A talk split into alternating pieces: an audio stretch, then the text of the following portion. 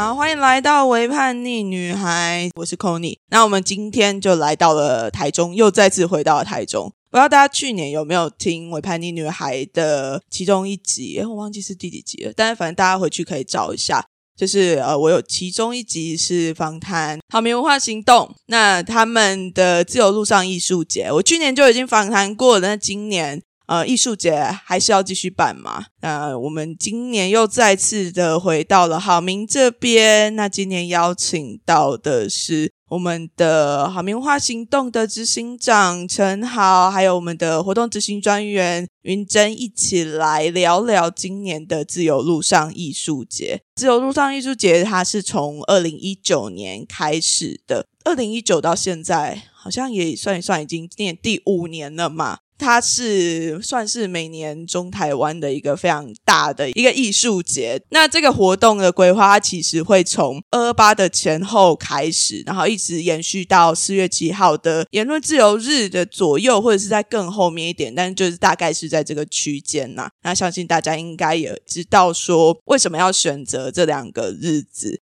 那这种路上艺术节的话，其实就是用非常多的不同的讲座啊，或者是走读小旅行啊、市集的方式，当然还有最盛大的纪念音乐会的部分，来纪念这一些前辈，或者是来提醒我们现在的年轻人、台湾人，还有这些过去发生的事情。那今年第五年的部分，我们。首先就是要先来请今年的活动执行专员，我们的云珍，其实也是我自己的学姐，这是帮你出柜了吗？好，请请他来跟我们说一下，我们今年这路上艺术节的主题是什么？好，大家好，我是云珍。那我们今年主题叫做多角世界。那为什么会定这个主题？是因为其实我们就是每一年的活动，其实都是会有各种不同的，比如说关于白孔、关于二二八，然后各种不同的角度，所以就会想说，是不是有一个主题可以把这些内容包起来？所以我们就是以这个多角度、多角世界、不同的视角观点去发想。那时候在呃设计主视觉上面的时候呢，我就跟呃我们设计师王博伟，那就是刚他。讨论说，我幻想是一个类似以万花筒出发，因为符合那种多角多面镜的感觉去做设计的。所以呢，我们今年的主视觉其实是一个非常呃许多元素在其中的。那大家如果就是去查我们的主视觉的图样的话，你会发现上面有，首先中间会有一个红色的台湾的意象在那边，旁边有很多不同的眼睛，就是会用不同的角度去观看台湾嘛。那有看到一个是呃三个环的那个半圆图样。那个图样呢，其实大家可以去查那个警总，就是以前警总的 logo，他们其实就是以三环为 logo 的，所以其实这个眼睛透过这个警总的滤镜去看台湾，就是另外一个不同的角度。那还有就是四边有像那个四分之一花瓣那种开花的样子，你会发现它合起来就会变成一个中华民国的那个样子，这样就是那个党徽。民国的样子，就是中国国民党的党徽是一个太阳。哎，对，对，它四片就是这个四片。合起来就会变成一个党徽，什么？就是就是，而且我们设计师还有帮我们就是写那个懒人包，就是它是一个自由，就是它算它是自由民主绽放的花朵，但你会发现它就合起来就会变成是揭开党国背后的秘密的概念在里面。哦，对，那还有几个是像窗花图形的，其实象征的就是。台湾人是一个非常多元的嘛，我们不管是什么汉人、客家人、原住民等等等，我们是有不同的生长跟历史背景的。嗯，所以其实今年的主视觉啊，非常的丰富，而且有很多含义在里面，大家都可以就是去找一下。哦，对对对，还有配色，就是我们是有蓝色、红色跟一个蓝蓝绿色嘛，但其实也是象征不同时期，像党国执政时期就会是国民党的深蓝色，然后戒严时期它是用红色去代表，那后来的就是民主改革开放之后就会是一个蓝绿。色比较政党轮替时期的颜色，这样哦，对，嗯，被你一讲之后，就觉得说，哎，天哪，他今年的主视觉真的藏了好多的东西在里面。就是乍看之下，好像它就是很多的圆形、三角形、半圆形所组成的一个图像，但其实它里面藏了非常非常多的意涵在里面。哦我好喜欢这种设计的方式，因为你就好像得到了一些线索，然后你必须要在里面找到一些什么东西。那我在想啊，那个眼睛其实除了你刚刚讲到，有点像是从警种的那个视角出发，然后有点像在监视的感觉。那有没有可能也可能是我们自己的视角，或者是其他从不同的视角去看待这件事情？嗯，对对对，就是其因为它不是有很多不同颜色的眼睛嘛，或许我们就可以，呃，也是大家都可以自己去自由解读了。比如说红色眼睛，你也可以把它想成是中国的威胁压迫啊，然后绿色眼睛搞不好也是什么民进党的视野啊，等等等。就其实大家都可以自由去，因为这个元素很多元，你可以自由去联想有什么样可能的视角。那但其实大家就是各自的东西这样子。嗯，我觉得民主社会非常可贵的一个地方，就一个东西你可以自己解读，不是只有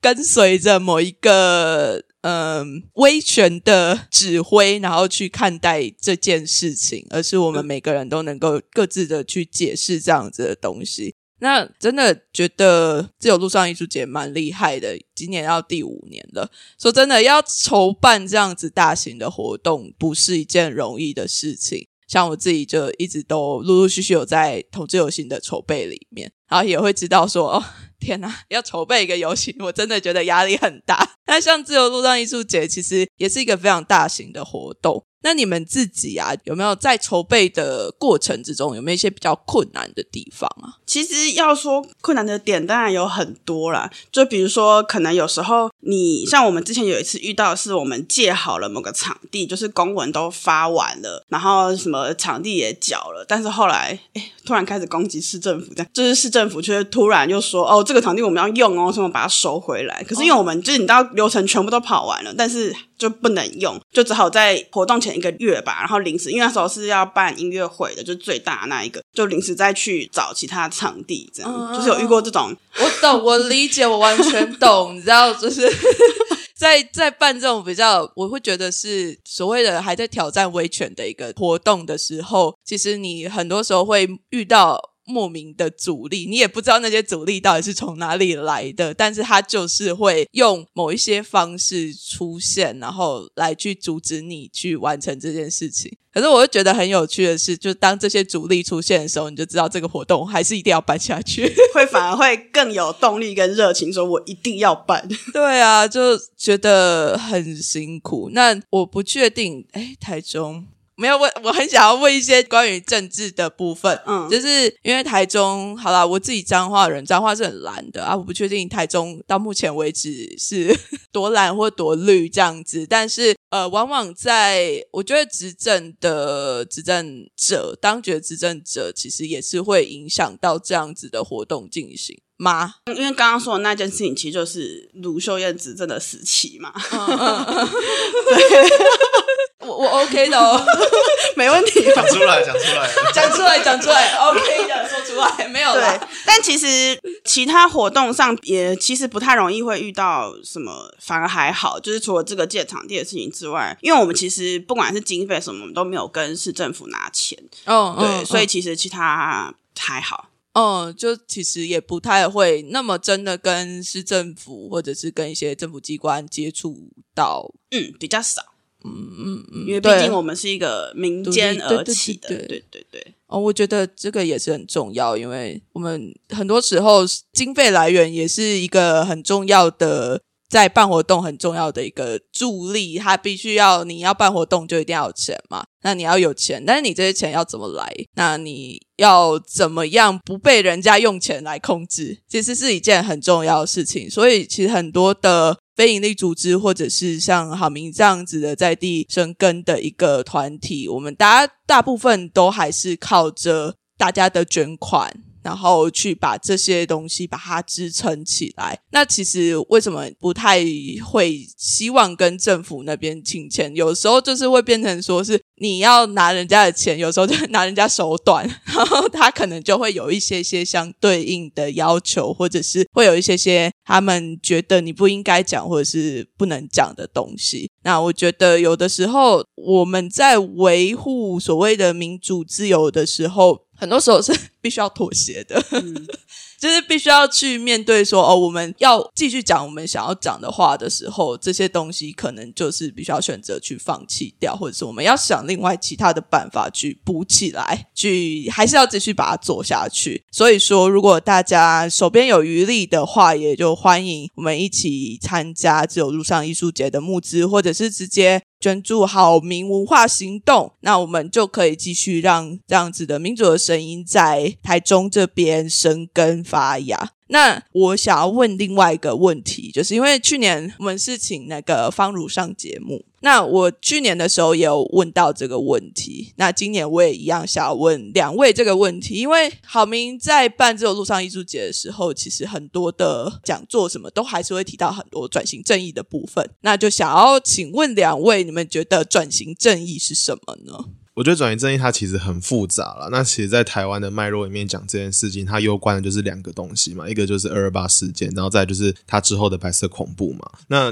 转型正义它当然有它很严谨的定义了。那简单来说的话，就是一个集权国家过渡到民主的过程里面，我们对过去的一些集权、做国家暴力对民主的迫害的一个揭露了，就是找到当年的加害者，那也为当年国家暴力的受害者去做一些抚平跟补偿，这样子。对，那我觉得讲起来是一个很漫长，也是一个很困难的一件事情呢。那因为我我自己也是边做边学，所以我也不是一个非常厉害的专家。但对我来说，这是一个很真实的历史，也是台湾一个很巨大的创伤。我觉得我们去谈它，并不是要找谁的麻烦，或是要肃清什么东西，只是说，当我们知道过去有一群人被这样子迫害的时候，我们在当代看到很多人权的问题，我们会义愤填膺。那更何况是在自己的土地上发生的事情，我们当然更要去关心。那更何况我们也还没找出加害者是谁，我们也还没有把所有的被害者找出来，给他们相对应的平反。所以对我来说，转型正义就是一个当代的一个人权问题。然后我们必须透过我们的行动去找出这一些被害者。然后觉得当然也要找出加害者，但这当然是最最困难的一个部分。但我们可能会在我们的活动跟我们的呃论述里面持续去找到它。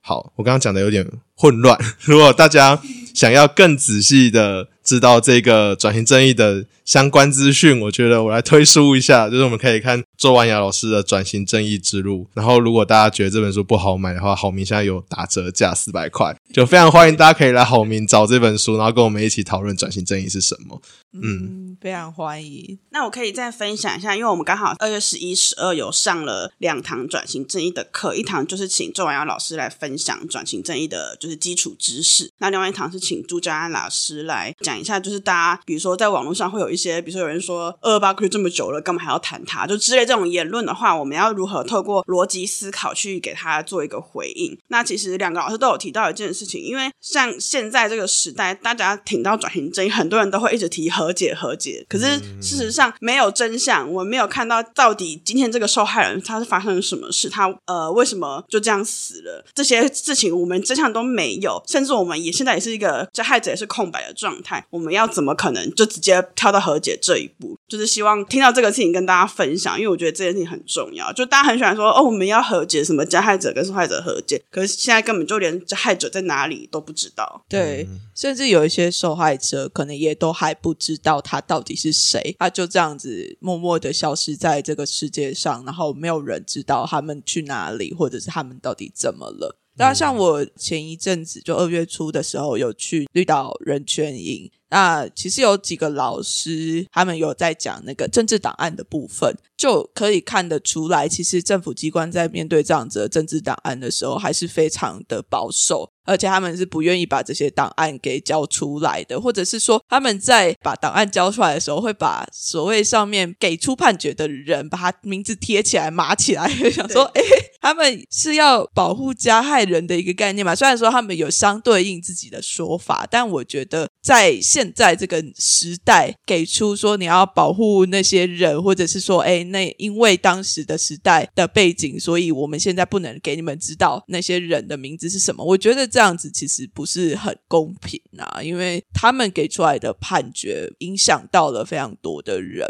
只是我那个时候啊，就是在人权里的时候，有一个很有趣的事，就是我们有直接跟呃一些长辈直接对谈，像是那时候有陈庆生，然后还有吕玉，然后黄华等等的前辈。那我们这次有在跟他们聊的时候，他其实长辈们可能对于找出加害者这件事情，可能没有那么的执着了，因为对他们来讲，好像在那个时代，基本上可以说是人人都是加害者，因为。当你在那个时代，有一个前辈他就提到说，他在入狱之后，就是他的身边很多人都一直在传说，哎，政府机关说他怎么样，他是他这个飞碟还是怎样怎样怎样？那某种程度，这些传这些谣言的人，他们是不是也是加害者的一种？他们将这样子的谣言散播出去，然后导致这些受难者的前辈们，可能家庭啊，或者是他们的后代受到非常大的影响，精神压力，没有工作，然后还有很多很多后续的事情。所以我就会在思考说，诶，那我们台湾的转型正义到底要怎么样去处理、再进行会比较好？那当然，我觉得这已经是一个比较后面的讨论了啦。那更多应该要讨论的是，要让更多人知道说，哎，转型正义这件事情它是必须要的。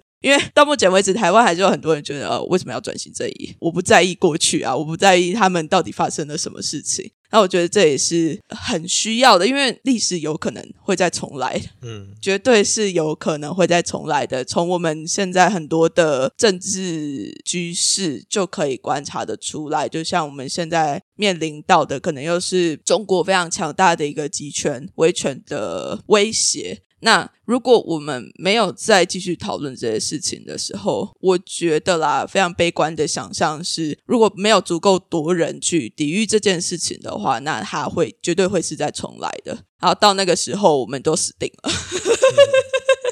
就其实也可以从从香港现在的情况开始看，我们就会叫它红色恐怖嘛。因为香港其实也很多，比如说我之前看一个是，就是小他们已经开始在教小学生怎么使用一些压制别人的手段，或者是他们的课本之类的，会开始教你知道，就是中共版的历史。嗯嗯嗯，对对对，所以大家都会说什么“今日香港，明日台湾”嘛。我觉得这没有在开玩笑，真的不是一个随便讲这样的事情。或许有人不太认同这句话，但是我觉得它就是一个借鉴，它真的是一个很需要我们需要去关注的事情。那大家也必须要去提高自己的警觉。不要觉得说哦，好像很多事情它来的理所当然。那中国它可能就只是一个什么，它就只是另外一个文化。为什么我们要那么抵抗它？为什么我们不要它？可是其他的可能像日本、韩国那些外来文化，它其实没有要吞灭你的概念，它没有要把你这个整个文化消灭的概念啊。但是中国对于台湾来讲的话，它其实是一个很庞大的一个政权，而且是想要把你吃掉的一个政权，所以它其实。对于就我自己来讲，我会觉得他是一个很危险的一个邻居。邻居，哦天哪，我的修辞好委婉哦。好，那除了刚刚提到的转型正义的课程之外啊，你们还有做一些什么样的活动啊？那这边稍微介绍一下接下来几个。因为其实还蛮多的啦，那我就就是稍微提其中的几个跟大家分享。其实自由让艺术节的话，我们每年说我们的视角非常的广，包括我们有地方的、有女性的观点的，甚至是原住民观点这样子的身份的人去谈二二八事件。那像今年的话，在二月二十五号的时候，我们其实就邀请到杨翠老师来分享流麻沟女性政治犯的一些生命嘛。那最近大家如果去看电影的话，就知道流麻沟十五号里面演的一些剧情。那杨翠老师可能就会更深入的去跟大家分。分享那另外也可以跟大家分享是呃应该是两三年前有一位陈玉清导演他也拍过一部流麻沟女思想的，它是一部纪录片。那那时候他就有拍摄像张长梅女士这样子，真实在绿岛受到迫害，然后最后活着回到台湾本岛的一些女性政治犯们，那他们就分享一些他们那时候实际在流麻沟的一些遭遇，就是大家可以相互对比，就是剧情片跟纪录片里面两种电影手法做出来的一些作品这样子。那另外的话是像我们也有请到《比亚山灰暗记忆》的作者，那他讲的是热性瓦旦的故事。那这个观点我觉得很特别，因为我们其实在谈二二八的时候。在我的读书的年代，它会被定调是省级冲突，但这个省级冲突里面，往往会把原住民的身份掩盖掉。那这时候有一个这样子的呃人物出现，我觉得非常好，重新去检视二二八到底是要被定调成是一个什么样的历史事件。那另外的话，其实也很有趣，是我们也有电影的放映啊。那这个电影的话，它好像有点跳脱这个脉络，它是叫《吐槽男孩》。那它讲的其实是德国的纳粹的历史，是一个小男孩，他非常崇拜希特勒，但他发现自己的妈妈在家里面窝藏了一个呃犹太女孩之后的一个心境的转变。那我觉得这也很有趣啊，因为其实呃全世界如果在谈转型正义的话，大概我不能说成功，但是是一个很指标性的国家，大概就是德国。对，所以当台湾自己面临到转型正义的困境的时候，其实也可以透过其他国家的经验去重新检视我们自己了。对，那今年的话，大概几个活动跟大家稍微推荐一下，大家可以来听。那这几个都是比较讲座型的，或是比较静态的。那比较大型的活动的话，二月二十六号我们有一个市集的活动，是在那个全安堂哦全安堂博物馆旁边。呃，对，在全安堂，那就是大家如果有空的话，就非常欢迎大家来这个附近走走，然后来跟我们相遇，这样子。就是我们自己也会在现场摆摊，所以如果你想进一步了解好好明在干嘛，或者自由商觉在干嘛的话，就是可以在这个时间点来找我们。那另外的话，就是在四月八号的时候，我们在台中文创园区有一个音乐会，那这大概是自由路上艺术节每年最大型的一档活动，那也是可以聚集最多的朋友到现场来与我们认识的一场活动。那今年也非常欢迎大家可以在四月八号这一天来活动现场，就是大家一起热闹一下这样子。真的很热闹。去年我也是志工嘛，然后也有在音乐节的志工，很累，志工超累，我晒到就是整个黑了一层这样子。呃，我其实在这之前有再去研究一下好明之前的活动，因为我目前就只有参加过去年的一些系列的活动。那我觉得其实好明这边也蛮有趣的，就是他在讨论转型正义的时候，其实真的会蛮注意到不同的性别、不同的族群的声音，都会在这个呃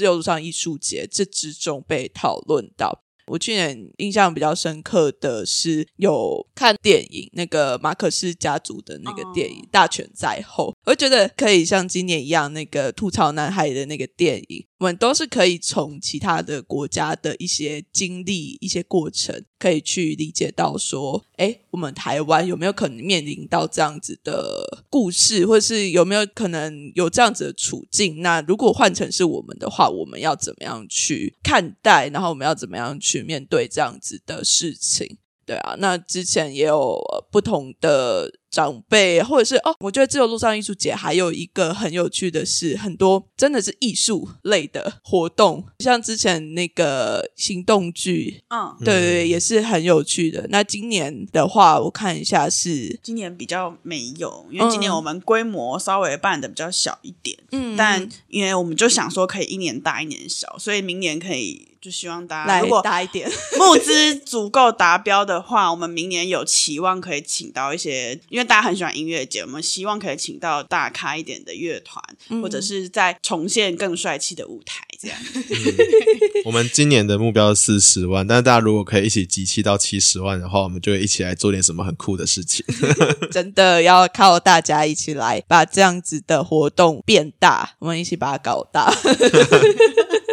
对，因为这些东西就绝对不会是只有几个人就能够把它做成的，而是它必须要依靠着群众大家的力量才能够去推动推行。我觉得就跟民主很像啊，因为民主的话就是大家的声音。都发出来了之后，才能够大家一起决定一些事情，然后它才是有足够的力量去推动某一些事情的。所以说，就是还是请大家继续一起帮忙募资。那自由路上艺术节到今年第五年嘛，那主要的活动都还是在台中。不知道有没有机会，就是跟其他的县市做一些串联，像是我自己身为彰化的孩子，就会觉得说，哦，台中好多东西哦，我的彰化好像怎么办都办不起来，就是只能来问人家说，哎，你们要不要去跟彰化那边 有一点交流？我们当然希望有机会的话，可以跨出台中去做，去其他县市有一些交流啦。但这真的是取决于我们的团队的能量跟我们后续的资源呢。那如果说在各个地方，如果有一群人想做点什么事情，然后可以借用自由路上艺术节这样的平台来发声的话，我们就很乐意未来可以跟其他地方有一点不一样的火花，所以我们也很期待。对啊，我觉得其实，在不同的县市或者是不同的组织之间的一些能量交换，这样这样这样讲串联串联对对对串联。就也是很重要的啦，哎，像你们今年也是经过嘛，但是有跟那个共生音乐节对对对，就是有对谈，然后做一些经验的交流。我觉得这也是一个很有趣的交流，因为其实两个音乐节只是在地方不同嘛，那我们可能讨论的议题其实蛮类似的。那在这样子的交流之中，可能会有更多不一样的想法出现。那现在在南部，好，没关系，我还是继续先办把同志游行办好好了。我我还蛮期待以后类似，比如说提倡纪念二二八、白色恐怖，或是言论自由的节日，可以像同志大游行一样遍地开花。嗯，呃，我觉得很需要诶、就是虽然说前阵子疫情可能让大家就是火花有点熄灭掉，但是我觉得今年应该大家慢慢都会复出了吧。所以更多的活动都应该要在这个时刻，在这个世界里面被举办。我我接着讲一下，我觉得其实因为刚刚提到同志游行啊，对我来说，其实转型正义跟同志游行它关乎的核心是一样，就都是人权嘛。所以其实我觉得大家要更广一点来看转型正义这件事情呢、我觉得回退到最后面，它的核心价值其实就是在讲人权这件事情而已。它跟台湾这几年来做的很好，也不能说很好啦，就是大家有看到实际进步的，就是同志的平权这件事情，我觉得它的内里可能是一样的，所以真的很希望大家可以用这个角度来，去就是比较呃试着去接受，或者试着去接触看看转型正义这件事情。我觉得转型正义可能很难谈的是，它就是已经被所谓的政治化了。那台湾其实，在经过这么长期的威权统治之后，当讨论到政治的时候，大家就会缩起来、揪起来，然后就会觉得说，啊，这个不要谈，不要谈，不好啦，卖共啊呢。就可能我们我自己接受到的教育，有某一段时间的教育，其实会是这样子的状态，觉得政治很脏，不要去碰它。然后转型正义有时候又会被说，哦，那就是政治的事情啊，啊就不要去讨论，不要去。多说一些什么，但是我觉得就真的像是刚刚执行长说的，它其实就关乎人权。那它可能不是发生在你身上的事情，可能也不是发生在你家人啊，或者是你比较亲近的人身上的事情，但是它就是关乎于我们的过去，就是台湾人的过去，台湾人的历史。我觉得这也是很重要的一个地方啊，就是我们过去的历史都已经被某种程度的毁掉了。然后像我们以前上那个什么国立编译馆里面，都在上中国史，还要背一些什么奇奇怪怪的什么三民主义啊，啊，三民主义我没那么前面吧。啊啊我们父母辈的这样。对，可是还是要唱国歌啊。嗯，对对，但是我真的觉得国歌也应该改一改啦，什么 无党所宗。对，哎，我也分享一下，我以前读正大，正大的校歌就是就是什么政治是管理众人之事，然后我们就是管理众人的人，这样。哇哦，前党校，哎，前党校好对，是吧？的校歌，哎呦，我们小时候呢，哎，我们的校歌啦，就是我们校歌里面还有一句，就是要当堂堂正正的中国人。Oh my god！啊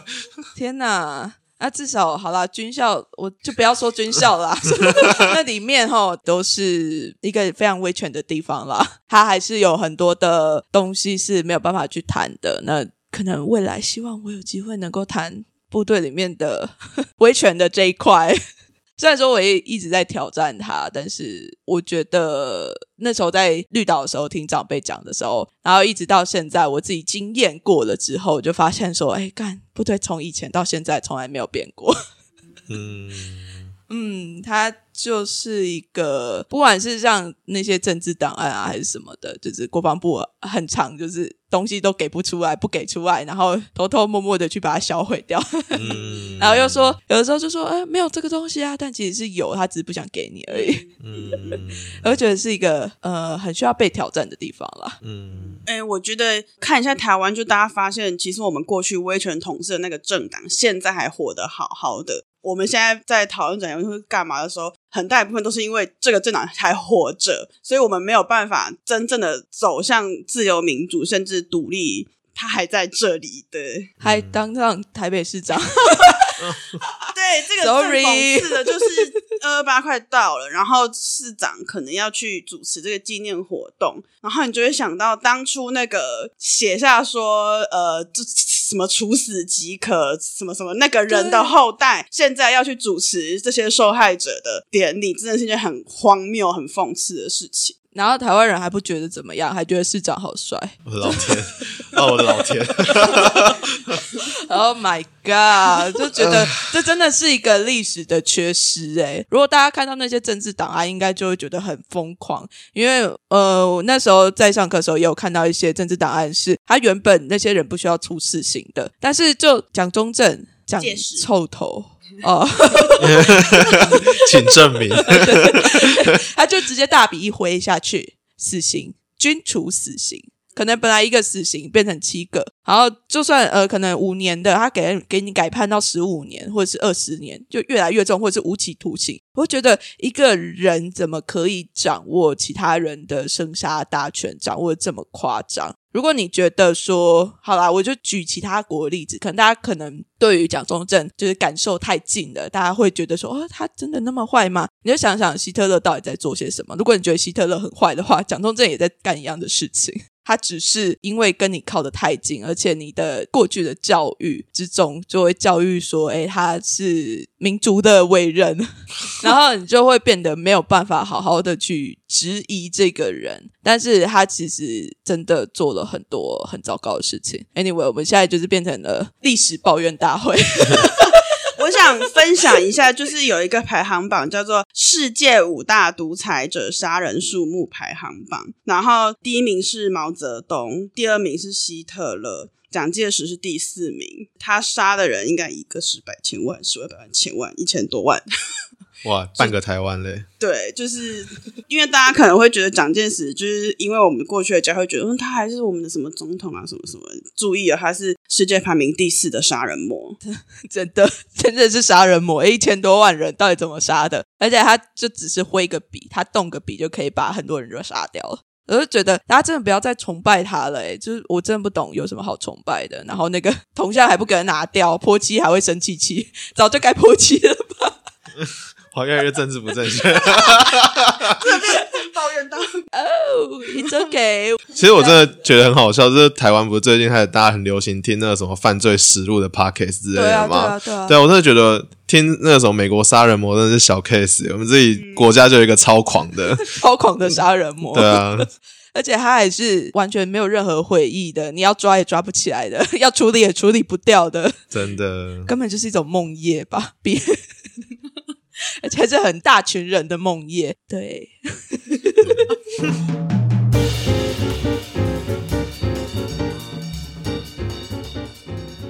欢迎大家能够一起来参与这个自由路上艺术节，尤其是中部的朋友们，我们有在收听的听众们，就欢迎能够一起到好明这边来。那如果你们想要有更多的相关的资讯，欢迎可以搜寻自由路上艺术节，或者是好明文化行动的 Instagram 或者是 Facebook，那里面都会有更多的活动详情的时间啊，还有地点啊在哪边。啊，好明在哪边？在台中市西区民权路五十三巷十号。对，台中市西区这边，哦我觉得这个小巷子真的是很喜欢，就是里面很就我我不知道怎么形容，但是我自己觉得谧的感，嗯，就很舒服，然后你可以感觉在这边待个一整个下午也可以，因为附近很多小店啊，一些文创的东西，然后当然好明里面也是可以坐坐啦，有很多的书可以看，真的 好明里面超多的书。